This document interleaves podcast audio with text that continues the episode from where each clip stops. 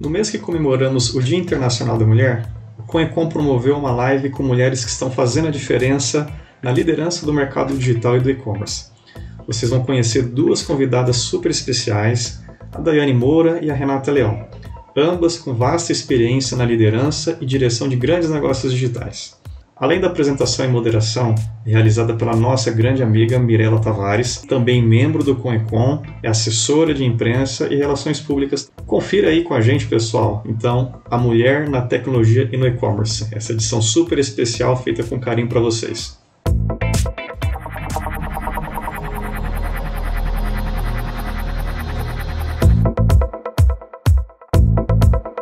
Olá, seja bem-vindo. Esta é a live podcast Líderes de E-Commerce do Com e Com. Este canal multiplataforma traz temas relevantes do comércio eletrônico e entrevistas com executivos e empreendedores deste mercado. Boa noite, pessoal. Boa noite, Mi. Como é que vamos? Boa noite a todos do Coecom. Meu nome é Danilo Forte, sou presidente do Coecom Campinas. Hoje recebendo aqui para um bate-papo uma grande amiga, Mirela Tavares, assessora de imprensa, jornalista, experiência aí galáctica, uma, uma, um fenômeno da comunicação.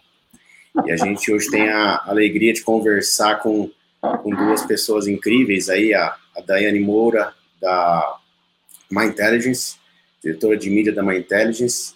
Bem-vinda, Daiane, boa noite, uma alegria receber você aqui hoje. Obrigado pela, pela presença. Tudo bem com você? Boa noite, tudo ótimo. Obrigada a vocês pelo convite. Estou bem feliz e honrada pelo, pelo convite de vocês.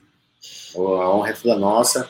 E além da Daiane Mirella, a gente tem hoje também recebendo aqui a Renata Leão, mais uma, uma grande profissional do, do mercado de digital, redatoras, é, publicitária, criativa, aí tem, tem adjetivos aqui para fazer, e acho que vertentes aí que ela, que ela trabalha sem fim, né? Bem-vindas, garotas, e mais uma vez, muito obrigado pela presença de vocês. Como é que tá por aí, Renato? Tudo ótimo aqui, obrigada Danilo, boa noite ela querida, já trabalhei com ela, um prazer estar aqui de novo de volta, Daiane, um grande prazer te conhecer também, poder trocar essa ideia hoje, Obrigada pela oportunidade acho que vai ser muito divertida essa conversa. Vamos nessa. Bacana. Vamos dar, Emi. Segue com você. Dan, Danilo, antes de mais nada, super obrigada pelo convite de poder conversar, trocar uma ideia com a Renata Leão, com a Daiane Moura, e já aviso a, a audiência aí que não vai ser uma não vai ser uma entrevista jornalística, porque eu seria totalmente parcial eu sou fã dessas duas, trabalhei com as duas, trabalho com a, com a Dai. É, então, eu sou absolutamente fã. A Renata sabe, né, já de muito tempo atrás, do quanto que eu sou tiete dela. Então, vai ser, vai ser uma conversa aqui de, de fã-clube, porque você sabe também todo, todo admira, toda a admiração que eu tenho por você e quanto eu sou grata pelo convite de participar do Com e Com. É impressionante o quanto que eu tenho aprendido em tão pouco tempo, assim, eu sou nova, né, sou muito, entrei muito recentemente e tenho contato com você e com o Fernando e fico, assim, impressionado o quanto que a gente consegue aprender em tão pouco tempo é, com, com essa troca que vocês têm de conhecimento, de uma série de eventos que vocês fazem, e, enfim, muito obrigada por isso, viu? Me permita de novo fazer uma apresentação da. Eu vou começar com a Rê, porque eu conheço há muito mais tempo, nós trabalhamos juntas na, na J. Walter Thompson, há, sei lá, 2013 a 2017, por aí. A, a Renata é, é, uma profissional, é uma publicitária, é, uma experiência enorme, trabalhou nos grandes grupos de comunicação desse país, trabalhou na, na FNASCA, na, no WPP, na, na J. Walter Thompson, né? É, no Macão World Group, é uma pessoa de uma experiência enorme, participou dos grandes festivais de criatividade e inovação do mundo. É, então, assim, a gente ia passar a noite aqui falando sobre, sobre a trajetória da Renata. Mas ela tem uma formação muito interessante, muito curiosa. É, diferentemente de, de, da maioria dos publicitários, a Renata Leão é psicóloga. Então, eu queria que você contasse um pouquinho da sua trajetória e contasse uma migração da psicologia para o universo né, da publicidade, da criatividade, da inovação. Como é que isso te ajudou é, a, a, entrar nesse mundo digital? E, e como é que essa, esse mix que você tem de formação pode vir ajudar, por exemplo, no e-commerce, né? É, conta um pouquinho aí para a gente como é que se deu essa, essa trajetória. Bom, é, obrigada aí pelo espaço, Mi, pelas palavras bonitas e bacanas, e de fato o que a gente vem fazendo, o que eu venho fazendo durante os últimos 21 anos foi é, que é esse meu tempo de experiência em, em agências, né? Eu tive a sorte de trabalhar, é, na verdade, grande parte da minha carreira foi dentro de multinacional, que foi onde te conheci, né, Mi? Uh, trabalhei na UMAP, né, Finasca Satinsat, na OG, na Deman Thompson, que antes era JW Thompson, na Macan, então assim, uh, tive, tive muita sorte também de trabalhar com equipes muito engajadas, e juntas a gente somou mais de 30 prêmios nacionais e internacionais, então é, o que eu mais fiz foi, foi tentar, porque de novo, quando eu entrei na, na, na, na propaganda, não havia muito um plano de carreira, né, e aí a gente vai tentando desenhar isso com o tempo, e eu acho que foi até quase como uh, uh, uma coisa que foi me segurando tanto tempo na carreira foi que, apesar do começo eu não entender que existia um desenho, com o passar do tempo esse desenho foi ficando mais claro para mim. É, tanto que 20 anos depois estou aqui, so, né, sobre, sobrevivi, que não é um mercado fácil de se, de se conviver. Ah, você falou do, da questão da psicologia, é verdade, sou formada em psicologia, né, pela Federal, e eu acho que a psicologia tem muito, tem, tem um papel muito importante que ela me colocou no lugar de empatia, né, no entendimento mais profundo do que as pessoas querem, do que elas pensam. E para você criar um produto, oferecer um serviço, alguma coisa, até a criação de conteúdo, você tem que saber e pensar o que elas querem se colocar no lugar delas. Então, essa questão da empatia, do espelhamento, isso é muito importante. É, então, o que eu digo muito aqui, um publicitário quase um antropólogo, ele é um entendedor de gente, tem que gostar de gente. É, porque esse drive que, que uhum. motiva a compra motiva tudo que eles fazem. Ah, e dentro do universo da inovação e tecnologia, é, eu fico pensando que, sim, de fato, ele é um ambiente muito livre, ele é um ambiente muito interessante de trabalhar, e, e foi nesse espaço onde as regras não são muito claras ainda, o que pode ser bom e ruim, né? Que a gente fala, temos muitas regras uhum. in place, mas ainda temos muito que trabalhar nesse sentido. É, eu acho que as campanhas mais impactantes, interessantes, sem regra, que eu trabalhei, onde foi assim, cara, o que, que vai acontecer? Eu falo, acho que assim, você tem um plano, mas você torce para ele dar certo, porque muitas vezes o, o mundo, a vida acontece enquanto você está ali tentando colocar um, um plano em curso. Então, uma das campanhas mais interessantes que eu trabalhei foi, de fato, dentro desse espaço digital, dentro do espaço de social, né, das redes sociais, que é onde as pessoas conversam, se encontram, tá, e psicologia de novo, conectando pessoas.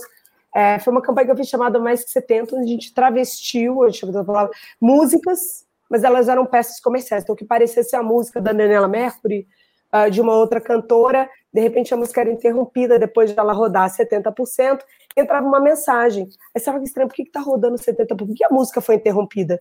Porque a música estava dando um exemplo de que, por exemplo, se as mulheres comparadas aos homens, isso foi em 2017, se elas comparadas aos homens não ganham a mesma coisa, ganham 70%, então por que elas deveriam trabalhar 100%? Então as artistas só cantavam 70% das músicas delas ah, elas paravam. Então dava para fazer isso no Spotify, dava para fazer na MTV, MTV digital, dava para fazer no Facebook. Então tudo que era plataforma digital, é, uma plataforma manipulável, dava para a gente misturar esse espaço entre entretenimento e propaganda e mandar uma mensagem sobre, né, uma mensagem feminista, sobre, né, trazer awareness essa questão da diferença salarial. E falando, se cantoras não vão ganhar, né, o exemplo de mulheres empoderadas. Se as mulheres não ganham mesmo como os homens, elas não vão trabalhar como os homens. E olha como esses 30% fazem diferença. Então, quando você corta uma música, depois né, dos 70%, você fala, nossa, esse final faz falta. Você fala, então, viu? Se faz falta na música, faz falta. Então, todas as discussões que foram geradas em cima disso são muito interessantes. É, no Facebook, as pessoas viam um vídeo da, da cantora, e aí elas ficavam assim: assista até o final, assista até o final, quando todo mundo mandava, e é o tipo de fenômeno que só acontece nas redes sociais, onde você, né, repassa uma informação. Então, acho assim, esse dinamismo, essa ausência de regras, é, eu acho que transforma o ambiente num lugar muito mais interessante de se trabalhar, muito mais criativo, ao mesmo tempo também aquele cuidado com os haters tem que acontecer. Então, de novo, a liberdade com a responsabilidade. Aquele cuidado, aquele cuidado com os haters, né, eterno. Ô, amiguinho. Aquele parênteses. Mas a gente vai levando aí, contornando a, a turma do lado de lá. E é. a gente, obrigado, Lê, aí, pela sua, pela sua presença mais uma vez. Você ia falar alguma coisa, Mi? Eu, eu ia passar para a Dai, mas você quer falar alguma coisa? É, eu vou tomar a liberdade de apresentar a Daiane. Fica bom. A Daiane Moura, pessoal, ela é diretora de mídia da My Intelligence Brasil, uma multinacional de tecnologia com foco em marketing digital, com sedes em Londres, Milão e Roma, e que oficializou recentemente as operações em São Paulo em 2020 e já está presente no Rio de Janeiro, tendo clientes grandes aqui no Brasil como a TIM. E a Daiane, ela tem uma trajetória muito interessante porque ela vem de uma formação em administração, né? E antes mesmo de se formar, ela se meteu ali com marketing digital, né, Daiane? Estagiando em um site de e-commerce, e aí quando esse segmento de e-commerce ainda engatinhava, você já estava ali, né, é, metendo a cara ali, depois trabalhando em grandes empresas como Nova.com, Accenture, Carrefour, então, Carrefour.com. Então, a gente queria que você contasse um pouco, primeiro agradecer, dizer que é uma honra te receber, e conta um pouco dessa trajetória sua bonita para gente aí no digital, no e-commerce. Ah, conto sim. Bom, pessoal, boa noite para todo mundo que está assistindo também, que eu não acabei não falando oi. Estou bem feliz também de estar aqui de novo, só comentando com vocês. Bom, é, a minha trajetória no digital e no varejo, na verdade, ela é. Ela começa, na verdade, eu caí para praticamente de paraquedas em determinado momento, porque eu comecei com 19 anos já nessa, nesse mundo, né? Então, lá na faculdade, assim, bem no início, eu ainda estava num, num, momento de confusão. É, inclusive, eu não sabia direito qual o caminho seguir, né? Meu pai queria que eu fosse advogada, aí, quando eu era mais jovem, queria ser veterinária, então é, a gente né, tava ali numa confusão ainda. E aí eu, eu, queria fazer direito, mas eu não tinha, na verdade, como bancar meus livros na época, né, para fazer o direito. E era, inclusive, a minha primeira opção ali. Mas eu tinha conseguido uma bolsa de 50% e eu pagava minha própria faculdade, né? Então eu trabalhava numa lojinha é, dentro de um hotel na Faria Lima, né? Um hotel grande que inclusive ainda está lá, um dos principais hotéis que tem ali. É, mas o meu dinheiro não realmente não, não me, me, possibilitava continuar com esse desejo aí de fazer direito, por exemplo, naquela época. Que eu ainda, hoje eu até agradeço, porque eu acho que eu realmente é, acabei caindo no mundo certo. E aí, quando eu estava, é, na verdade, nesse momento aí de indecisão, com 18 anos, né, eu comecei a, a, avaliar a grade de todos os cursos, né, e aí eu falei, eu preciso entender aqui o que, que vai caber para mim. E aí, quando eu abri né, a, a grade de administração de empresas, isso me, me deu um, um alerta, assim, porque eu vi que com essa possibilidade de fazer administração de empresas, eu teria é, essa visão de várias áreas dentro de uma empresa. Então, isso me ajudaria a escolher aquilo que eu queria seguir também, o que eu né, entenderia ali naquele momento que fazia sentido para mim. Então, eu comecei a fazer administração de empresas, e aí, dentro dessas grades, né, fui aprendendo sobre marketing, fui aprendendo sobre logística, fui aprendendo sobre inteligência de mercado, finanças, enfim, passei por, por várias, né, várias matérias ali e fui escolhendo o que eu gostava. Então, o marketing começou a me chamar muito a atenção. É, a matemática também, de certa forma, eu, eu sempre gostei, então também me chamando a atenção. E inteligência de mercado também era uma coisa que eu achava muito interessante. Então, eu comecei a buscar um estágio que me conectasse nesses meus, né, nesses meus ideais ali. Eu comecei a gostar, então eu vou, vou procurar um estágio que, que me abra é, essa porta aqui para eu entender realmente como funciona na vida real.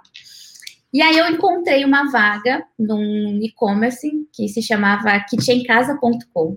Era kitchencasa.com mesmo. E eu não sabia muito bem o que, eu ia fazer, mas lá, né, estava escrito assim, ah, na área do marketing, né, um estagiário vai fazer tudo. Aí eu falei, ah, é ótimo é aí que eu quero entrar. E aí eu fui atrás dessa vaga, consegui, e eu vendia fralda, gente, assinatura de fralda, há 13 anos atrás. Então, já era um, um negócio muito fora da curva, né, naquele momento. É, assinatura e ainda de fralda, né? Então, era um ramo e um era bem nichado, né? E, e aí lá eu realmente eu, eu até conto que foi a minha escola mesmo. Aqui tinha em casa foi uma grande escola para mim, né? O Omar, que era meu chefe na época, na verdade ele era meu chefe, o dono, ele era tudo, porque nós éramos três pessoas dentro de um escritório na Vila Olímpia.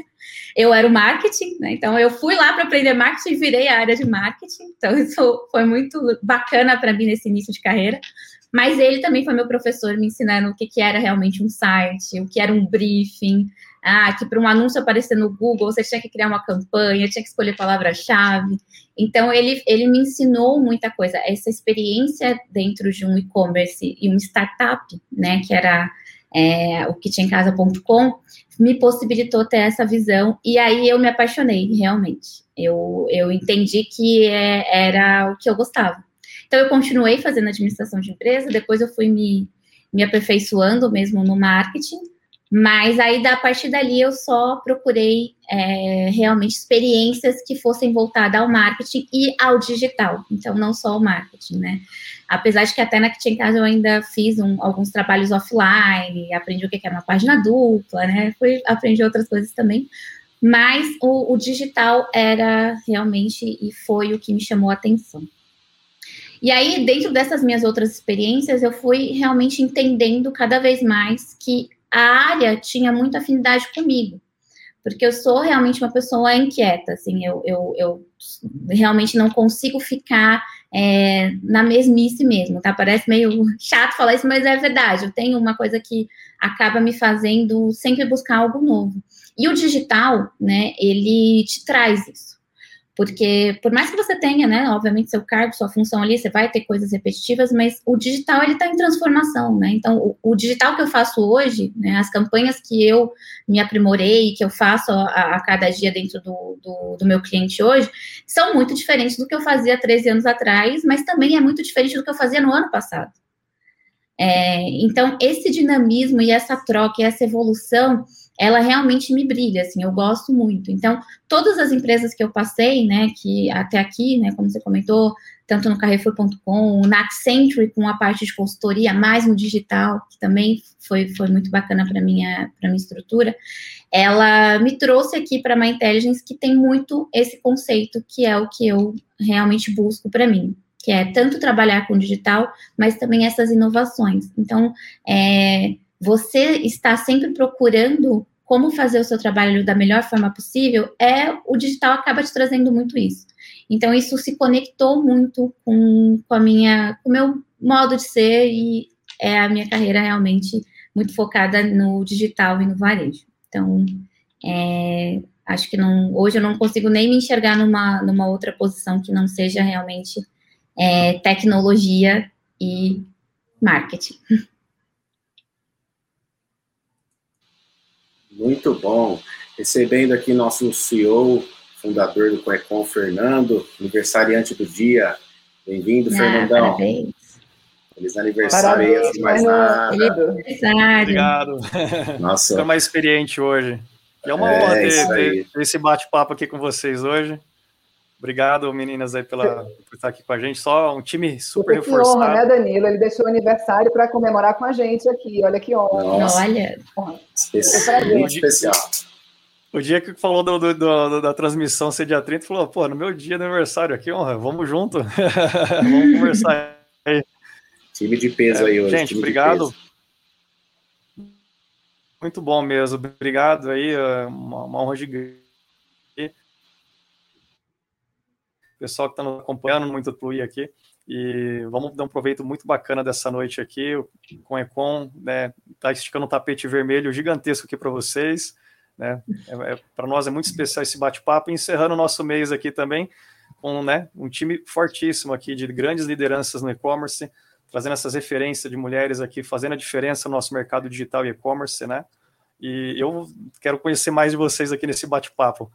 Mirela, Fica à vontade aí, estaremos aqui acompanhando aqui e depois fazer algumas, um bate-papo.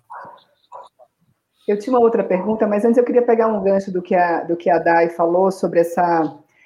Trabalhando com ela, por exemplo, eu sei o quanto que ela é ligada assim nas coisas e o quanto que ela se diverte, inclusive, é, com, com todas essas inovações que chegam na, na, na área da, do, do digital.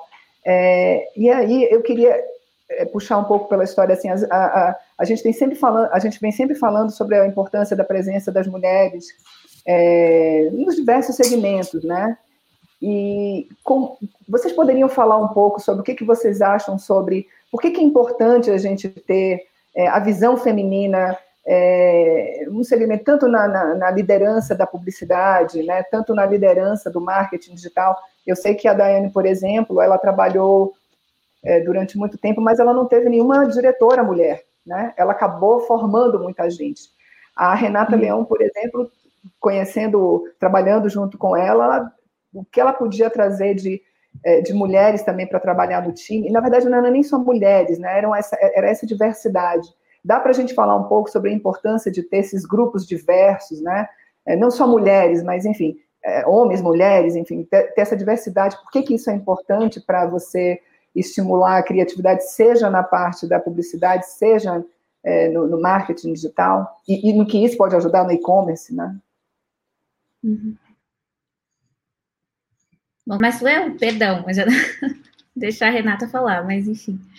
É... é... eu, achei, eu achei que a pergunta era para você, Dai, por isso que eu. Por isso ah, que eu ah, então tá bom. Eu... Gente, me, me ajudem, eu não sei seguir essas ordens aqui. É, realmente, né, a gente quando olha principalmente, né, a, o topo das empresas, é muito difícil você ver mulheres, né, sendo líderes. É, a gente vê a presença das mulheres muito né, hoje em dia, né? A gente até tem bastante dentro da publicidade, inclusive hoje tem um, um número bem considerável de mulheres, mas quando você olha para cima, você enxerga pouco. Obviamente que isso vem muito pelo contexto cultural, né? Os homens, né, começaram no trabalho muito antes das mulheres. A gente ainda está numa luta muito grande é, com relação a estar presente, né? Então, existe um, um bloqueio ainda com relação às mulheres. E isso, né, vindo de forma cultural, realmente ele, assim, vai demorar para a gente conseguir ainda enxergar mais mulheres, né, dentro da liderança das empresas. Mas é uma, é uma questão que precisa ser muito abordada, porque entra muito também na parte da educação, se a gente for parar para pensar, né?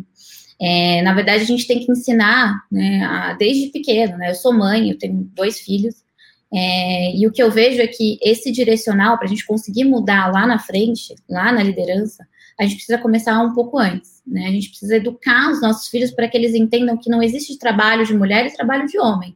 Verdade, existe, existe um trabalho e você precisa se qualificar para ele, né? Então, a gente precisa tirar esses, esses né, estigmas mesmo da sociedade através da educação, né? No fim, tudo para mudar acaba vindo da educação.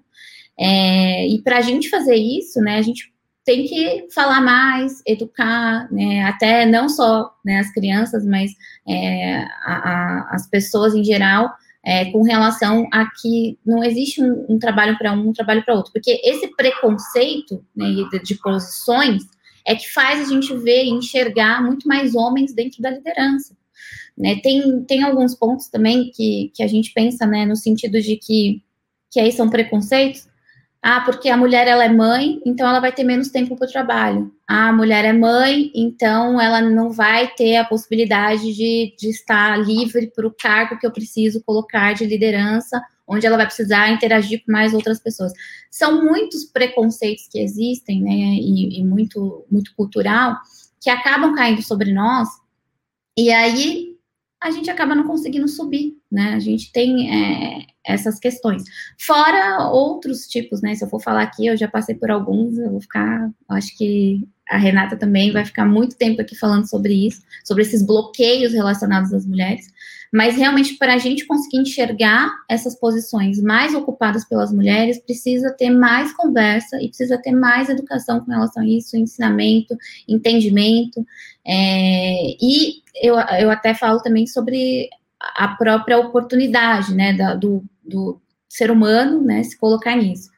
Mas fora isso, é, o que traz, na verdade, da, de diferente ter uma mulher dentro de um grupo, né, é, não é realmente porque nós somos maioria, né? Ah, porque ah, já que a maioria que compra é mulher, então realmente tem que ter uma mulher para saber vender. Não é por isso, é pelo nosso ponto de vista, pela nossa visão. Então, como nós enxergamos as coisas.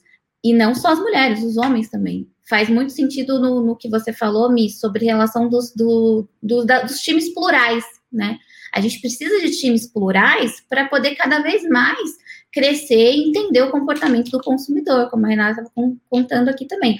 Porque o, o, a questão de ter mulheres, a gente não pode pensar assim, ah, tem que ter mais mulheres porque elas vão saber como vender para mulheres. Não, não pode ser esse tipo de, de pensamento. Na verdade, tem que ter mais mulheres porque elas também têm um pensamento que vai ajudar, elas vão ser complementares. É, na verdade, elas vão se unir a um time, independente do gênero ou não, para criar o um melhor trabalho, melhor entrega, é, realmente passar por cima disso.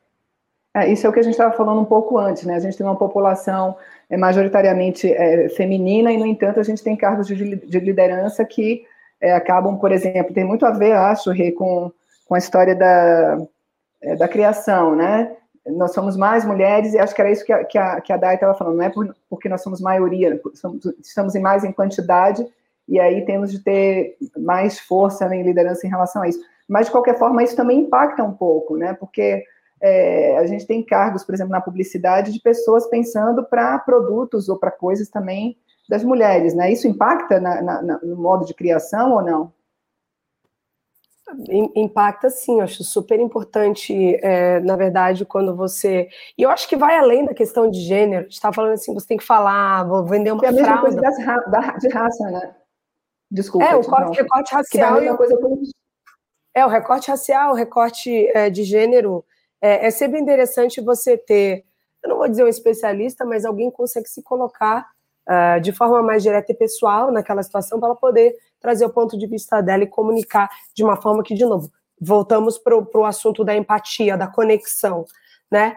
É, eu acho, de novo, se a gente vai voltar para o universo do e-commerce, eu, eu só não quero também fugir muito, vou falar de liderança, e de novo, assim, se eu falar sobre uh, por que, que a gente tem que ter mais lideranças femininas, porque isso faz com que quem está uh, ah, num cargo de júnior ou um cargo de executivo consegue enxergar uma pessoa lá em cima e entender que ela tem um caminho, que eu estava falando sobre no comecinho sobre um plano de carreira, você começa a ter, é, ter a ter é, é, pessoas que você pode se espelhar e falar, ah, eu quero chegar no lugar daquela. Na minha, quando eu comecei, eu tinha uma redatora que era fantástica. Eu sempre falo da Sophie Schomburg, que, que ganhou Caboré esse ano como reconhecimento da, da, da, né, da, criativa mais influente no mercado brasileiro em 2020. E ela era uma redatora da UMAP na época. E eu ficava olhando o nome dela nos anuários e eu falava, nossa, o trabalho dela é incrível. Mas por que, que só tem uma? Uma mulher? Assim, cara, 200 prêmios e sempre um ou outro então era difícil, e eu, e eu achava difícil me enxergar nesta profissão crescendo. Eu achava que ia ter um, bater num platô e acabou. Porque dali para cima é o clube do bolinha. E, de novo, não era uma coisa que eu enxergava como, ah, eles não gostam da gente, é o preconceito. Para mim era, vou te falar, que 2000 até 2010 era o jeito que as coisas eram né? E, e, e, também tinha um, uma questão na, dentro das agências de propaganda que sempre, né, criação é um ambiente muito competitivo, um ambiente onde se exige muito das pessoas que estão trabalhando ali, muitas horas de trabalho, muita dedicação. E aí, com essa questão uh, de mulheres que, por exemplo, chegavam a uma idade, queriam parar para ter filho, uh, umas agências demitiam, elas não, não faziam esse esse contrato para que ela voltasse. E até hoje existe um problema, tem uma estatística que infelizmente acusa que muitas mulheres que voltam em menos de um ano, dentro desse período de um ano que elas voltam da licença maternidade em agências de propaganda, elas são demitidas, principalmente as que estão em cargos, uh, né, uh, um pouco mais superiores. Então, é uma realidade né, que tem que ser trabalhada, acho que está sendo trabalhada, mas muito mais por pressão de clientes do que pela própria cultura da agência. É, e, e, até aí também, de novo, eu estou há 21 anos, consegui prosperar nesse espaço uh, e soube entender os meandros e, e fui observando esta revolução do reconhecimento do, da contribuição feminina no espaço criativo. É, eu fico pensando também, quando você fala sobre quem cria a comunicação, é, eu vou falar então, por exemplo, dos programadores. Né? Eu acho que é, é, um tema muito comum que a gente esbarra quando a gente vê a Anitta, a cantora Anitta, por exemplo, quando ela fala quando você escreve, né? Escrevendo o nome, sei lá, era, era, era mestre cervejeiro, mestre, alguma coisa, uma propaganda que teve recentemente, e que na hora que falava, botava a versão masculina, era sempre um cara ali, né, as fotos que apareciam no Google era um cara super bacana, e na hora que a mulher era uma, era uma referência horrorosa, alguma coisa que colocava ela no lugar. Uh, não muito bacana, e a gente falava, caramba, mas para isso tá aqui, esse algoritmo, né? se alguém programou isso aqui, então Voltamos de novo, empatia com o próximo ser humano. E às vezes é aquela questão, quando você não enxerga o ponto de vista do outro, você não entende que tem um ponto de tensão ali, que tem um problema ali. Desde uhum. a questão do recorte racial. Ah, mas ah, eu quero chamar pessoas negras para trabalhar na criação, mas não tem. Não tem porque a gente também não ajuda a construir essa cultura, a gente não convida, a gente não uhum. acolhe, a gente não treina. E a gente sabe que ah, o mercado precisa nutrir este grupo de pessoas, elas vão crescendo e eventualmente elas vão para outros lugares. As agências não querem chamar uma galera para treinar, para chegar uma hora as pessoas irem para outras agências, mas isso é o desenho delas de carreira e elas precisam crescer. Então é isso que eu uhum. vejo, assim, eu acho que tem, tem, tem os dois lados, é quem está ali criando essa narrativa, por exemplo, os programadores, quando estão ali construindo alguma coisa no, né, no back-end da, da, da, uh, de, de, um, de, um, de, um, de um site, uma coisa assim, de um negócio, e você tem uh, as mulheres, uh, quando elas entram numa reunião e também tentam se impor e vender uma campanha, coisa assim, dependendo de quem está do outro lado da mesa, às vezes elas são interrompidas, às vezes, né? Uh, um cliente mais confortável. Então, assim, existe uma questão cultural ainda, como, como a Daiane falou muito bem, de da gente educar pessoas para empregos e cargos e não exclusivamente emprego de homem, emprego de mulher, cargo de homem, igual falar sobre engenheiros homens e estilistas mulheres. Falar ah, estilista mulher, uh, ou sei lá, trabalhar com moda é coisa de mulher, mas o Tom Ford, o Tommy Hilfiger, o Marc Jacobs, os maiores nomes da, da moda são homens. Aí você fala, ah, mulher na cozinha, mas espera aí, mas é o chefe Trogro, aí tem o Gordon Ramsay, aí tem outro, assim, você vê também a maioria, né, os nomes, os grandes, os caras que furaram o teto, né, explodiram, atravessaram o teto, uh, uh, são homens, então você fala assim, cara, onde é que está o espaço das mulheres? Então, é uma questão cultural, uma questão que está sendo construída. Eu estou adorando ver esta revolução cultural que está acontecendo enquanto a gente vive. É, é, é muito interessante. E que o Com e Com está ajudando, né? Exatamente, é o que a gente fala. Por que um site de moda precisa ser rosa? Não é rosa, é um site onde você compra coisas. Não é porque geralmente tem mulheres ali. Eu trabalhei com uma marca de, de maquiagens gigante, na época a Mirella conhecia, e essa aí não era rosa, a gente tinha comunicação com rosa, mas no geral, assim, como é que esse produto aparece de uma forma que é atraente o consumidor, que é relevante e que prepara para a próxima venda. No momento que eu vendo o batom, já estou pensando em vender a máscara, que já estou pensando em vender o blush, já estou pensando em vender um produto, um serviço, um conteúdo, essas conexões, entendeu? Isso não tem cor, não é rosa e não é azul. É legal. uma coisa de humano, de conexão. Ô, Rê, ô, Rê, e legal. legal, você ter, legal você ter puxado esse, esse lance do rosa. Já já a Mirella vai puxar as perguntas do pessoal do chat aí. E, eu ia, eu ia chamar agora até, Dan. E, e legal a gente Vamos chamar, chama uma pergunta aí, e depois eu quero fazer uma pergunta aqui para nossos convidados. Puxa você primeiro. É, eu não consigo ver. Vocês conseguem puxar aí? Tá na tela agora. Desculpa, eu não estou vendo. Você quer, você quer perguntar, Fernando? Eu, eu, eu não estou vendo. Eu vou, eu vou passar aqui. É, o William Feijó é um membro aqui também do CONECON, lá da unidade Porto Ferreira. Quais os desafios de uma mulher nessa área de tecnologia? Acho que é uma, é, é, é uma área bastante também com uma predominância masculina também, acho que historicamente, né?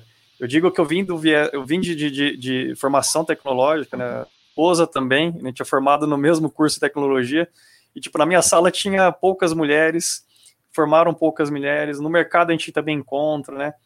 E a gente via também um certo receio, assim, quando você via por exemplo, eu via um pouco de comentários, assim, olhava assim, uma programadora mulher, o cara já achava que não era boa, né, por fato de ser mulher. Tive alguns comentários, né, um pouco depreciativos ali, é, mas conta um pouco mais da experiência de vocês desse, dessa área de tecnologia, da mulher na tecnologia, já passaram. É, a gente pode inverter, aquela hora começou a Daiane, a gente pode começar pela Renata, então agora a gente inverte, né, se vocês quiserem, se quiser jogar de volta a pergunta. É, eu, eu, vou, falar rapidinho, então, que acho que cada vai ter mais experiência que eu em relação à questão tecno, da tecnologia especificamente. Assim, eu imagino que, de novo, uh, poucas mulheres poucos negros por uma questão cultural, porque nunca nos foi ensinado que esses espaços eram os espaços que poderiam ser ocupados por mulheres e por pessoas negras e por pessoas com, com deficiência e por aí vai, né? A gente, é, até certo ponto, a gente falava que existe um grupo de pessoas que estava dominando o mundo e, de novo, um amigo chamava amigo, a gente falava que a gente propaganda quando abria uma vaga na criação, a vaga ficava aberta em média por duas horas. Porque alguém já ligava, alguém ligava, amigo ligava, a vaga já era preenchida em menos de duas horas. Não tinha 24 horas numa vaga aberta. Então você acabava chamando e, e, e é, eram amigos chamando amigos, era o clube que estava ali chamando as pessoas. E de fato, é, para outros grupos entrarem nesse espaço, tem que ter um acordo uh, com aqueles que, entre aspas, são os detentores da chave da porta, falarem, beleza, vou deixar essa porta mais aberta, vou trazer diversidade, mesmo que isso incorra em. Uh, então, de novo, o que a gente fala, né, da, da, da, falta de ingressão das mulheres na área de STEM, né, é Science, Technology, Engineering e o M, eu não estou lembrada, mas são áreas que normalmente, culturalmente, são sempre mais direcionadas, uh, são mais incentivadas uh, para homens tomarem espaço do que mulheres. Então, talvez essa dificuldade é porque você vê tão pouco no mercado. Eu falo muito em propaganda, eu posso uh, uh, uh, relacionar em relação a pastas e portfólios e, e experiências com clientes. Eu sempre falo assim, ah, pasta de mulher na propaganda de redatoras era sempre com absorvente higiênico, fralda, é, moda, maquiagem, assunto de mulher. E aí, depois, a gente tem várias mulheres que começaram a brigar, falando, qual é o assunto, assunto de mulher? Cerveja, se eu bebo cerveja, eu também quero fazer propaganda de cerveja. Se eu dirijo um carro, eu também quero fazer propaganda do carro. Eu tenho uma narrativa pessoal, eu posso fazer. Então, aos poucos, esses tabus foram criados, foram, foram, sendo, foram sendo derrubados, questionados, o que é maravilhoso. E mesma coisa, são pessoas negras, recorte racial. Pessoas negras não necessariamente precisam falar sobre, só sobre temática negra. Eles podem falar sobre uma campanha da Nike, eles podem falar sobre qualquer data do ano, sobre qualquer produto que existe. Não é único exclusivamente essa, assim, sempre um ponto de vista novo de uma pessoa que normalmente não teve muita oportunidade, porque o mundo não olhou para ela e falou: vamos dar oportunidade a essa pessoa. E geralmente, assim, mulher é vista como alguém que precisa ter experiência para pegar um lugar, e o homem, alguém que tem potencial. Então, essa é a diferença. O homem entra com potencial e ela com experiência. Então, a mulher tem que se provar mais. Então, é o que a gente fala, ah, não deve ser muito boa, porque não teve boa, não teve muita oportunidade, experiência, por aí vai. Eu acho que essa é a minha visão da coisa. Eu acho, vai ser bem interessante que cada vai ter para dizer sobre isso. É, mas a, a minha visão é muito parecida, porque é uma questão cultural. Né? Qual é a dificuldade da mulher na tecnologia? É cultural, porque o que um homem dentro da tecnologia pode fazer que uma mulher não pode fazer? Na verdade, é um ser humano, e aí envolve, enfim, né, é, habilidades que todos nós temos, né, e que nós podemos desenvolver. Então, a dificuldade da mulher dentro da tecnologia é totalmente relacionada ao preconceito, ao, é realmente cultural, né? É, é onde se impõe o, exatamente o que a Renata falou, o que é trabalho de mulher, o que é trabalho de homem, que foi feito dessa forma, né, desde muitos anos atrás, onde foram se definindo. Ah, isso aqui é um papel que a mulher pode fazer, isso aqui é um papel que foi definido por homens, né? Dentro de um, de um contexto né, feminino. Na verdade, eles que escolheram também, né? Os homens que escolheram o que a gente podia ou não fazer. Então, a nossa dificuldade dentro da tecnologia é essa, porque o restante tudo a gente pode fazer. Não tem nada que a gente não possa fazer, né? Ou não só a gente, mas todo ser humano. Então, eu gosto muito de falar. É, a gente tem essa questão é, de gêneros, mas quando a gente coloca que é, o ser humano é que está fazendo aquilo ali, não importa se ele é um homem, uma mulher, qual é a raça dele, é um ser humano. Qualquer ser humano pode, se tiver capacidade para fazê-lo, é, desenvolver qualquer coisa. Né? Então, essa limitação que existe em cima da mulher veio culturalmente. Então, a gente volta nisso porque, é, é no fim, quando a gente fala né, do, de, de, feminismo, fala de qualquer ponto relacionado a, a, a bloqueios, vamos dizer assim, sempre tem um fator onde alguém decidiu algo para que fosse assim. E aí, nossa cultura antigamente decidiu que existiam papéis que a mulher poderia desenvolver e outros não. E veio daí. Né? Então, a nossa dificuldade hoje é se provar. A gente tem que é, realmente provar que fazemos né, do, do, mesmo modo, ou melhor, dependendo da pessoa. Né? Aí é pessoa, não se ela é mulher ou homem. Posso, é posso, posso, acrescentar algo dentro desse espaço pode, que a Daiane falou, só para a gente encerrar? Eu fico pensando sobre mulheres buscando soluções para outras mulheres. Então, a gente vai usar o exemplo do Bumble, que é, foi, né, eles chamavam de o Tinder feminista, né? Onde, diferente do Tinder, ele, o Bumble, ele, a mulher que toma iniciativa. Né, quando dá o um match, é ela que puxa a conversa. Ela tem 24 horas para puxar a conversa com o homem. Então, uma coisa interessante é porque a, a, esta mulher, a fundadora, é, ela estava dentro dos estágios iniciais do Tinder, separou do grupo lá e criou esse produto novo, inclusive com pessoas do Tinder que saíram e foram trabalhar com ela. E é muito interessante, você fala assim, é, é, é, como é que eu faria um Tinder feminista, um Tinder onde mulheres gostariam de participar? Ela criou o Bambo. Ela, e, e o Bambo entrou no mapa quando colocou a Serena Williams com uma campanha maravilhosa, falando assim: ninguém vai te dar a quadra de tênis e ninguém vai te dar é, aquela, aquele emprego maravilhoso, e ninguém vai te dar. É, isso não vai ser dado. Você tem que ir lá e pegar você tem que chegar junto e pegar isso, falando, uau, que mensagem incrível para as mulheres, porque você precisa pedir licença, alguém tem que falar, olha, agora você pode ir lá e pegar o teu negocinho. Então vai contando a história da vida dela com uma grande analogia de comunicação, falando do conceito do Bumble. E olha que interessante, é, ela criou esse produto inspirado no comportamento das mulheres, um produto tecnológico, é, foi em 2014, é, o que, que eu falar? Ah, ele tem um filtro de preferências políticas, que é uma coisa que mulheres interessam, em quem você vota, isso vai dizer. E tem uma coisa legal, fala, caramba, só uma mulher ia pensar nisso, num produto tecnológico, isso é muito bacana. E você parar para pensar, hoje ela já tem 11 milhões de usuários, e a Forbes anunciou que a empresa hoje vale 13 bilhões de dólares. Então você fala assim, caramba, olha a dificuldade que as mulheres têm, na hora que você abre uma brechinha, voa uma, mas ela voa para o céu infinito, e você fala, caramba, né? Existem vários programas, acho que é programa, mana, uma coisa. Assim. Existem grupos de programação gratuitos para mulheres para virarem programadoras. Elas se sentem mais seguras nesse espaço onde outras mulheres também. Ah, você também gosta de tecnologia, você também gosta de engenharia, você também gosta. Então, elas começam a se identificar nesse espaço, culturalmente voltando, e a gente vai criando essa, essa narrativa onde a mulher também faz parte dessa história. Eu acho que isso é muito interessante. Uh, que é uma forma de tentar combater a dificuldade, é tentando normalizar o assunto e tirar a questão do gênero uh, da história. Eu queria aproveitar isso que você está falando, repetir licença para vocês, para você e para dar um minutinho, porque eu queria muito ouvir, se possível, o Fernando e o Danilo, pelo menos um deles, porque assim, um trabalho como um comitê é, desses que eles têm essa responsabilidade, eles têm um olhar tão agregador é, dá para vocês falarem, Fernando, um pouco da importância que vocês têm mulheres incríveis no grupo, né? O Danilo estava me contando de uma membro do, do Com e Com que é sensacional como, como profissional. Você pode falar um pouquinho sobre é, a importância de vocês, por exemplo, estarem convidando essas mulheres incríveis para participar aqui, né? Por que, que vocês têm essa, enfim, esse espaço querendo convidar cada vez mais mulheres para participar? É, falar rapidinho aqui, depois o Fernando complementa. E, bom, eu sou. Falar sobre as mulheres do Cuecon é, assim, eu sou, sou até um pouco suspeito, porque a gente tem aí grandes profissionais no grupo. E falando um pouco daquilo que a, que a Renata falou, né, que você tem que provar a tua, tua competência. Então, sempre disse que tem uma frase do Van Bolt que faz muito sentido, que é se você quer alguma coisa, você tem que ir buscar, né? E a gente ainda falando em 2021 desse lance de equidade de gênero, de raça, e eu fiquei me perguntando, né, esses dias, vendo um artigo até que de 2020, que o Fórum Econômico Mundial falava que ia demorar ainda 108 anos para as mulheres atingirem os homens. Tinha esse gap de 108 anos em, em, em cargos de diretoria e etc, etc, que elas precisam provar o seu, ganhar o seu espaço.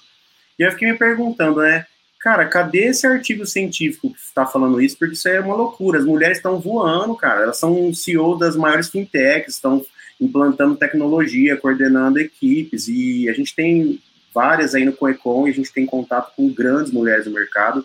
Então, eu acho que isso não tem mais espaço para essa conversa que já virou um discurso, na minha visão, ultrapassado. Isso existe, isso está aí, ok, no mercado, mas a gente tem que cada vez mais entender que o, o cenário hoje é muito diferente. E já trazer, depois do comentário do Fernando, pedir para as meninas aí, a Renata e a, e a Daiane, colocar para a gente um pouco de o que elas têm feito de, de, estratégia aí na operação do dia a dia delas, o que elas têm feito de inovação nas campanhas, é, para a gente mostrar, deixar registrado aqui mais uma vez o potencial das mulheres. Eu, eu acho que acabou essa história, por mais que eu, eu, digam que não, né, o Fórum Econômico Mundial de 2020 quis dizer que tinha 108 anos de gap, e eu desafio, fala, me traz o artigo científico que eu vou trucar isso até o fim. Legal. Bom, deixa eu comentar rapidamente, das meninas continuam aí também. É... Dentro do Conecon, o Conecon tem muito do, da minha filosofia, assim, eu sempre fui de juntar, né? É... Acho que as diferenças só afastam, qualquer que seja ela. Né? Quando a gente fala da, da, da questão dos direitos das mulheres, né? Quando a gente fala da igualdade, mas todo tipo de igualdade, né? A primeira pessoa que eu contratei, quando eu era ainda diretor da JET, agora era coordenador, eu comecei com web designer, cresci, virei coordenador, assumi uma área de, de, de engenharia, a primeira pessoa que eu contratei era uma pessoa negra. Foi o primeiro que eu contratei. É, e para mim é, é normal. É, às vezes para algumas pessoas pode ser né, diferente e tal. Cara, para mim é um ser humano. Sempre vejo. Eu, a, a, com todo respeito aos, às universidades, mas eu nunca também olhei diploma de faculdade. Eu sempre olhei a pessoa, a competência dela. Né? Essa semana mesmo eu estava conversando com alguém que falou: Nossa, Fernando, eu penso assim e tal, né? Às vezes a gente perde oportunidades. Eu falei, cara, eu vejo a pessoa. Né? É, a parte comportamental, a parte também de né, da, do know-how, né, da entrega que ela pode ter ali com, com, a empresa, o comprometimento. Isso sempre pesou muito assim para minhas decisões, não desmerecendo de forma nenhuma nenhuma instituição. É, mas às vezes a gente valoriza muito o diploma, mas não valoriza a, a tanta pessoa. E para mim sempre pesou pessoas. Danilo me conhece, sabe? Eu sempre, né, assim, eu dou muito valor às pessoas. Então, é, pegando especificamente aqui da pauta, né, então mulheres, né, já né, tive a oportunidade de inúmeras mulheres dentro da minha equipe, né, é, de, de, de é, estereotipo, magra, né, mais obesa, não teve nunca diferente. Tanto homem como mulher, é, a cor da pele nunca fez diferença para mim. Né, dentro do Conecon, da mesma forma, idade, já contratei pessoas acima de 50 anos. Eu, com meus 20 e poucos anos, contratando uma pessoa acima de 50. A gente sabe a dificuldade dessas pessoas hoje no mercado de trabalho, né? É, parece que a gente vai ficando mais velho, a gente vai ficando, né? É, é, é, fora do jogo, as pessoas não valorizam essa experiência adquirida. É, então eu sempre fui de juntar. Dentro do Coen tem mulheres fantásticas ali. Né?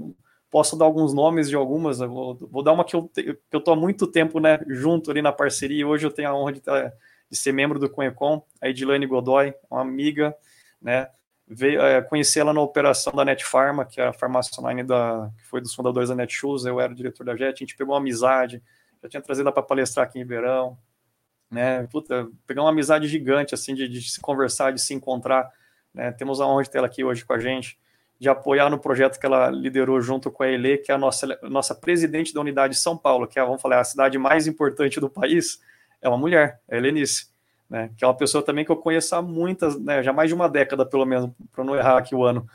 É, que foi uma grande parceira também de negócio, também, onde conheceu no negócio e viramos amigos.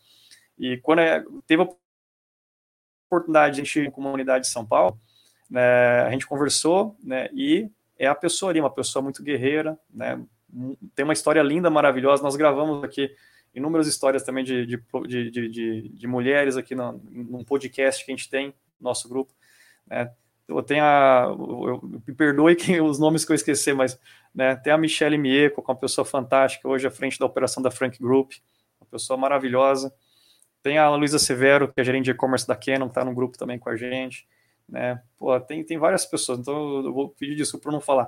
Pegar várias regionais, a Fernanda Perucci também é empreendedora, é à frente de uma operação de autopartes, que é uma linha extremamente masculina, é um membro aqui da região de Ribeirão Preto. Né? Temos a Ana Paula da 880 em Campinas, uma pessoa fantástica, mega empreendedora. É, a gente dá, é, é, eu, eu, novamente, eu não, a gente tem, eu, eu como eu, eu, tive isso como DNA meu, de nunca é, diferenciar pessoas, né? Acho que isso é uma coisa que seria importante para o planeta, né?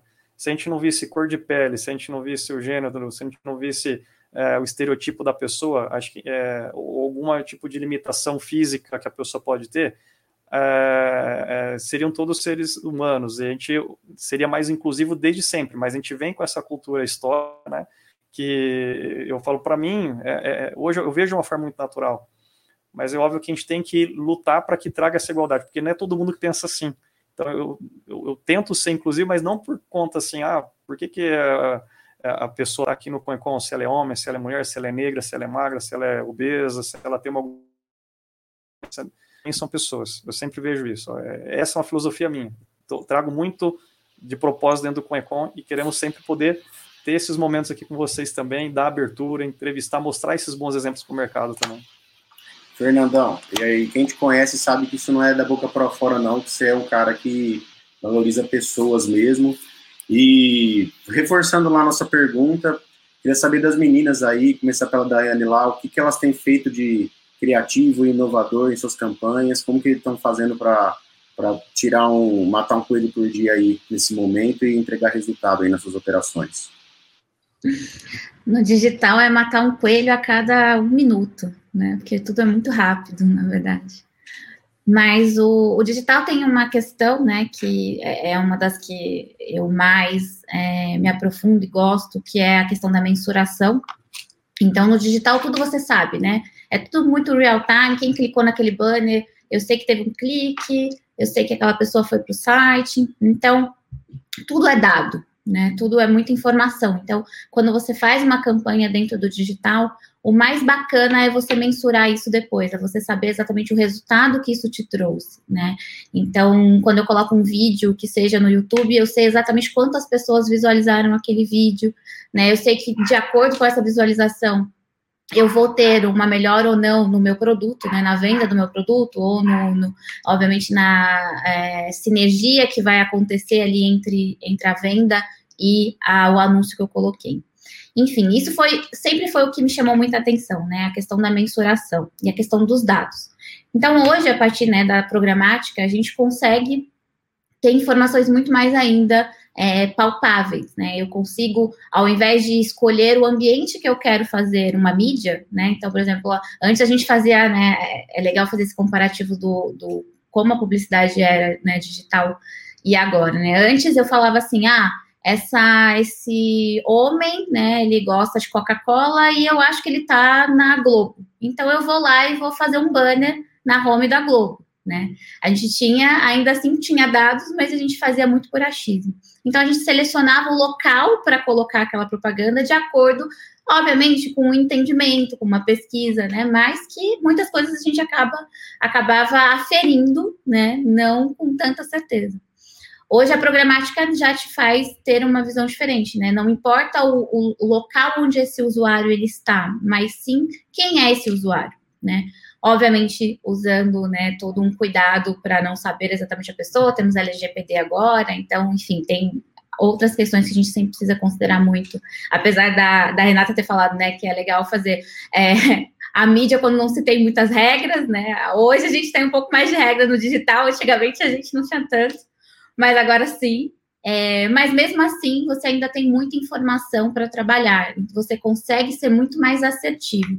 Então, o que eu tenho feito muito dentro do, do meu contexto, né, pegando a questão da mensuração e usando as, esses dados para otimizar as campanhas, é exatamente isso trabalhar do usuário. Então, eu não, eu não quero mais é, simplesmente é, aferir que determinado usuário ele assiste, né? Vamos, sei lá, vou, vou, parar de falar nomes aqui, mas que ele entra em determinado site porque, né? Eu estou entendendo aqui que esse é o comportamento, esse site é um site de classe A, B, enfim. Hoje eu posso realmente usar esses dados para saber exatamente onde esse usuário ele está, quem é ele e perseguir ele, né? Aí vem, né, o retarget, o remark, todo mundo reclama muito, ah, por que esse banner está me perseguindo? Mas é uma inteligência de dados, né? A gente está usando exatamente o teu comportamento dentro da internet para entender que você gosta daquilo que eu estou te oferecendo. Então, usar hoje o que mais a gente tem feito é usar essa inteligência de dados para otimizar as campanhas. Então, né, obviamente isso me traz rentabilidade, porque eu paro de dispersar dinheiro né, de uma forma onde eu impacte muita gente, né, eu faço um, uma campanha muito aberta, eu impacto muitas pessoas que não é o meu target. Então, o que a gente tem trabalhado muito agora é o entendimento do nosso target, onde ele exatamente está, mas utilizando inteligência artificial, né, utilizando inteligência mesmo para encontrar esse usuário e não simplesmente é, aferir que ele está em determinado lugar. Então, usar essa informação, essa inteligência para impactar o nosso usuário no momento certo, no local certo, é o que eu tenho mais me aprofundado aqui dentro das minhas campanhas. E além disso, né, ter um olhar mais gerencial, no que eu digo que quando a gente está fazendo campanha, a gente vai colocar num canal, coloca em outro, e sempre que eu vou mensurar isso, eu mensuro de forma separada. Então, eu, eu olho a performance de determinado canal, do canal Y, canal X, canal.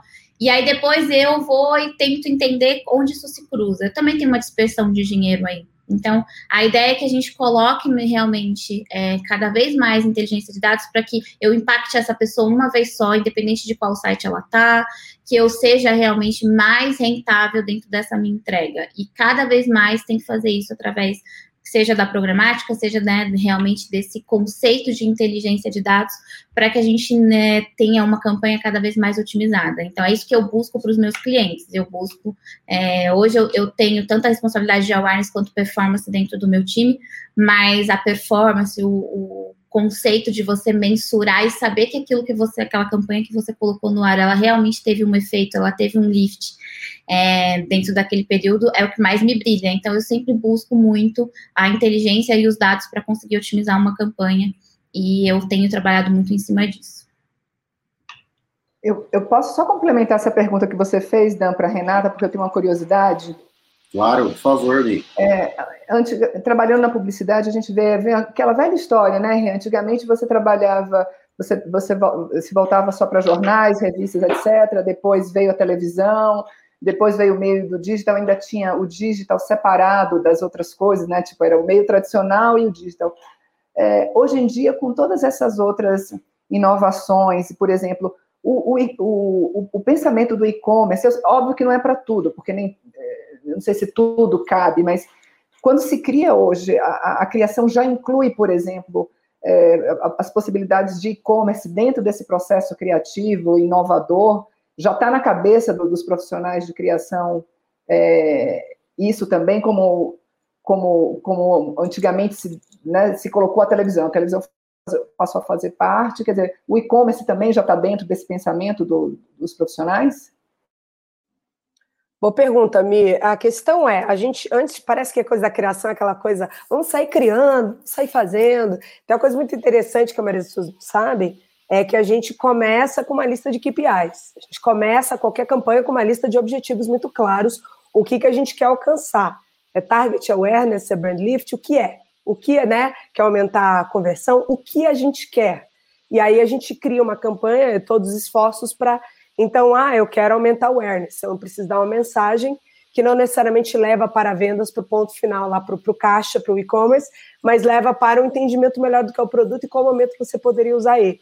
Agora eu tenho outro, por exemplo, às vezes é um outro KPI que fala, não, não, não, quero que esta peça ou esta criação uh, leve para conversão. Então a gente cria toda uma, uma comunicação criativa, que se chama um argumento naquela peça criativa que tem esse objetivo de levar. Clique aqui, garanta o seu, arraste para cima. Então você tem várias formas de dar ali de uma comunicação interessante, brilhantinho, arrasto para cima, já estou ali no caixa do, do site para efetuar a compra. É...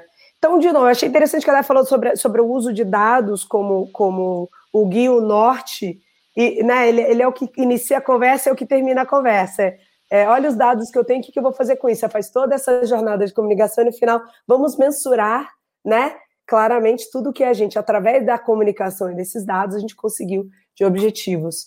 É, e, de novo, isso é mensurar seres humanos, né? Os algoritmos sabem o que a gente quer antes mesmo da gente saber o que a gente quer. A gente está falando, inclusive, que o algoritmo uh, dentro do Facebook ou do YouTube, você não sabe, sabe se você é gay ou não antes de você mesmo saber se você é gay ou não porque é pelo que você clica, é pelo que você se interessa, são os interesses e o algoritmo ele não julga, ele vai simplesmente te levando para aquele lugar onde você está indo. É, é, é, é engraçado que a máquina reproduzindo a empatia humana, quando a gente vê, a gente está ali no. É, eu, eu, eu, acho, ai, eu fico tão. Eu acho tão interessante todo esse processo. Uh, mas, de fato, se, voltando à sua pergunta, Miss, se a gente cria Uh, pensando no e-commerce, eu acho que a gente cria pensando no que é melhor para o cliente, para os objetivos desse cliente. Mas, de novo, acordando sobre os objetivos desde o começo. Então, a gente, né, primeira página, página 1, branco. Quando a gente, antes de começar, a gente falar o que, que a gente, tipo assim, qual o objetivo dessa comunicação? O que, que a gente quer comunicar? O que, que a gente precisa como, como resultado para esse cliente? E aí a gente traça uma estratégia que pode ir pelo social, pode ir pelo offline, televisão, tiro de canhão, ou você quer fazer em vez de fazer um filme para a Globo, a gente faz 80 filmes para o Google ou para o YouTube e ele vai espalhando de acordo com aquilo que você sente que tem mais afinidade e aí ele vai testando. Uh, se for, né, com formato novo. Antigamente, os publicitários tinham muita certeza para o cliente. Não havia esse espaço para o teste. Fala, você tem que testar se vai funcionar ou não. Eu não vou te contratar para minha agência. E a questão agora é assim, não, teste, o test and learn, é, antigamente falava-se muito nisso, agora, que, agora virou quase que uma. né, X% do budget de uma campanha tem que ir para o test and learn. Porque isso aqui é a base que você tem para a próxima campanha que você vai criar. Isso é otimização de verba, isso é rentabilidade do seu investimento de mídia, isso é inteligência de dados, inteligência de uso de dados e estratégia. Então, de novo, tudo é muito pensado. A criação não é uma coisa uh, muito louca. A DAI sabe muito bem, porque ela certamente trabalha com, com dados e objetivos muito claros e ela precisa atingir isso. Então, de novo, tudo fica a serviço do objetivo final. A gente usa essa tecnologia maravilhosa para conectar tudo e fazer isso fazer sentido. Então, de novo, ou eu entro pelo caminho da, da conexão, da conversa, eu faço aí, o que, que você acha? Você prefere produto tal ou produto tal? Qual é mais a sua cara? Ou eu vou para esse produto tal, então X% de desconto, aproveite o seu e compre agora. É, e se a peça. Não, tem um ponto, hein, Renata? Perdão, te, te, não, é isso mesmo, mas eu só me falar uma coisa.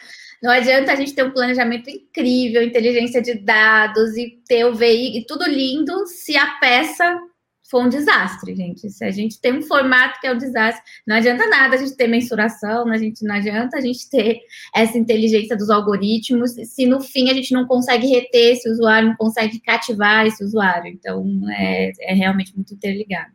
E o que você falou, só, só, e aí, de novo, conectando com o final que você falou, o entendimento de como cada plataforma funciona e como as pessoas se relacionam com elas, também vai nortear essa comunicação que a Daiane está falando. É, se eu vou no Instagram, eu preciso, eu, eu preciso trabalhar imagético. O Instagram é um lugar de imagem. lugar de... Ah, o Facebook ele já está numa coisa um pouco mais entre, entre argumentação racional e um pouco de emoção. Né? Você vai para o TikTok, é a questão do challenge, a questão da, da, da diversão. Então, cada plataforma, ela explica para você como é que você deve atuar dentro dela. Então, uma mesma mensagem, ela precisa se adequar à plataforma na qual ela aparece. Então, a televisão, é. ela tem 30 segundos para contar tudo. O TikTok, ele tem 15 segundos para uma outra mensagem. O Instagram, por aí, e aí por aí vai. Cada é muito interessante, é muito dinâmico, é exaustivo, mas é aula todo dia, todo dia. É. Que isso, isso, isso foi uma aula. E ó, aproveitando essa aula, quem quiser contratar a Renata aí para a estratégia da Daiane, pode conversar com a Mirella. e a gente não vai cobrar a BV, tá tudo em casa.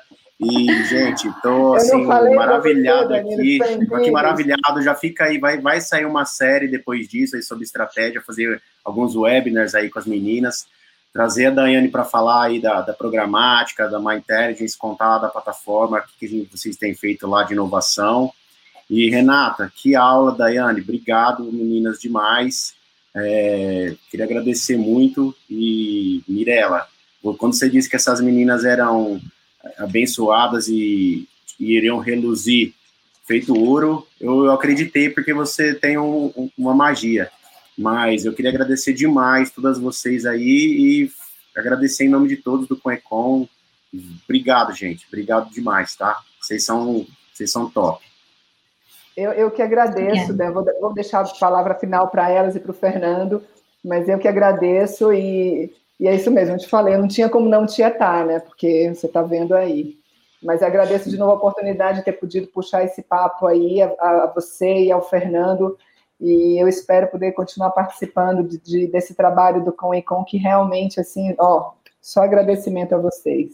E Obrigada, por fim, quando. Eu só complementando o que a Rê falou do, do YouTube, né? Que o YouTube sabe que, que o cara é gay antes mesmo dele saber, né? Ele é o maior case da, da, da contemporaneidade de, de machine learning, né? E antes de ser um tema da moda, o YouTube já estava desenvolvendo seu algoritmo ali para aprendizado de, de máquinas. Então, é, vamos aí, Google sendo Google mais do que nunca, né? E mais uma vez, obrigado, Fernando. Parabéns pelo seu aniversário. Obrigado. Hoje foi um dia e uma noite de gala aí. Tapete vermelho para essas meninas aí. Um abraço. Eu que ganhei o presente aqui, cara. Isso aqui foi uma honra. Para mim foi um presente fantástico aqui. Né? É, agradecer aí, Renata, Daiane. Espero que em breve a gente possa se conhecer pessoalmente, quando isso tudo passar. Né? E aqui teve muita inspiração. É, vocês são exemplos aí para o nosso mercado. Acho que uma das coisas. Teve algumas perguntas, alguns comentários aqui no chat, até respondi alguns ali que infelizmente não vai dar para abordar todos. Depois vocês vê muitos elogios. E uma das coisas que o pessoal perguntou é como introduzir mais essa é, é, a presença feminina em geral no mercado, nos cargos C-level. Eu, eu acho que até os exemplos são importantes, né? Quando a gente tem pessoas ali que são bons exemplos como vocês, vocês estão inspirando muitas outras mulheres, estão inspirando também que, que as empresas deem mais é, é, essas. É, não digo de oportunidade, acho que é, tem a meritocracia, né? Mas não pode ter a, a, a falar, o, algum tipo de preconceito que seja, né? Nenhum tipo de, de algo que possa ser barreira, né? Acho que olharmos todos que, né, se, como falei naquele início lá, aquilo um pouco de mim, assim, tirar a parte de gênero, a parte de estética, a parte de, né, de cor de pele, tudo, é, acho que a gente vai ser um mundo melhor. Né? Vocês são exemplos, eu agradeço demais aqui por, pela, por essa noite inspiradora aqui. Obrigado também pela a Mirella, pela, por essa iniciativa maravilhosa de estar aqui participando também com a gente no Conecon aqui em Campinas, Danilo, né, por ter trazido essa joia para dentro do Conecon também, né, aquela, tem uma, uma pessoa fantástica que contribuindo com a gente, Mirella, você está é, é, dentro do nosso coração, vocês todos aqui, e, gente, né, valeu demais é mesmo. Todo mundo que está aqui nos acompanhando, vou deixar a Mirella fazer depois a palavra final, depois das, né, da Renata e da Yane também, e a gente finaliza aqui nosso bate-papo. Minha palavra é só agradecimento, é. Fernanda, vou deixar com elas. Muito obrigada a vocês todos. Pode ir, Renata.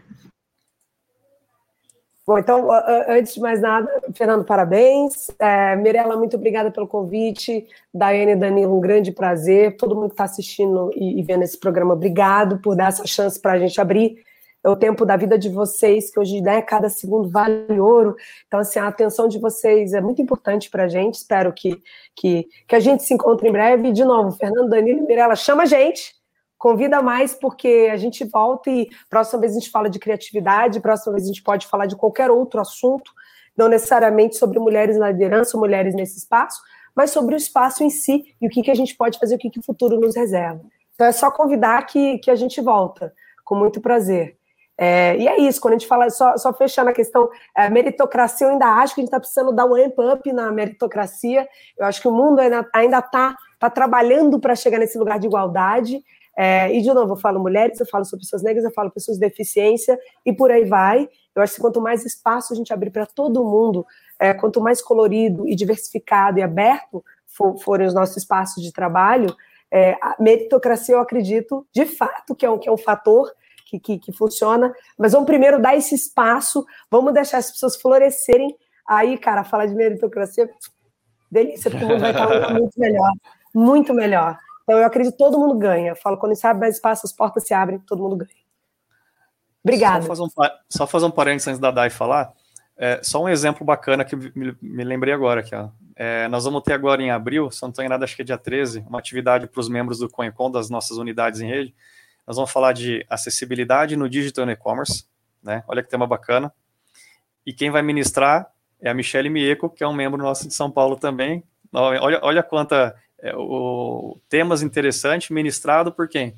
Uma mulher que é referência no digital, que é especialista na, na, nessa parte, escreveu um belo de um artigo no E-Commerce Brasil, parabenizei, ela falou assim, vamos trazer esse tema para dentro do Coincom, porque tem pouca gente falando isso, tem pouca gente se importando com isso, né, é, ou desconhece, né, às vezes não se importa porque desconhece também, então vamos trazer, vamos evidenciar mais esse tema, então essa inclusão de todos os tipos, como a Renata falou, todos os tipos de, de inclusão é importante, né, de, não, não, de seja de gênero, de de, de sexo, de estereotipo, de deficiência, em qualquer coisa. A gente tem que acabar com isso para que aí a, a meritocracia fique mais justa também, né? Mas, é, e o consumo vira uma forma de inclusão, não é isso. O consumo vira uma forma de inclusão, de pertencimento.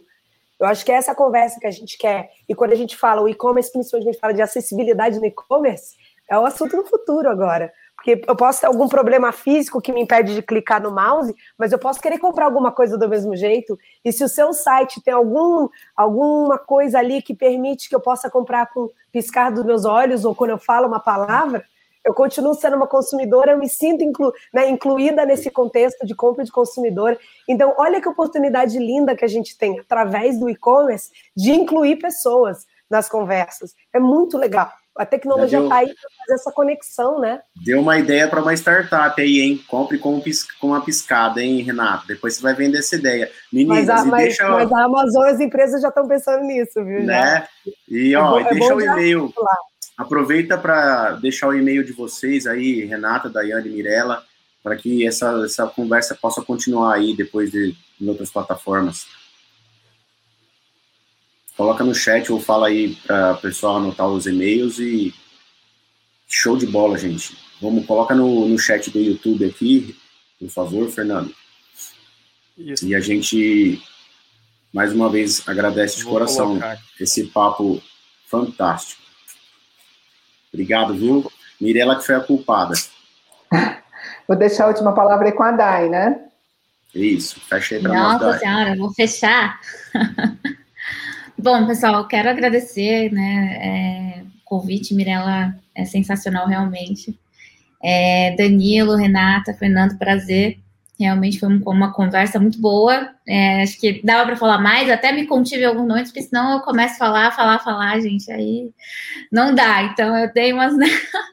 Te dar umas controladas, porque senão não ia dar tempo. É, Fernando, parabéns também, né? Seu aniversário, olha só. Você que prestigiou a gente, né? Porque né, veio aqui no, nosso, no seu aniversário prestigiar aqui a nossa conversa, foi muito bom.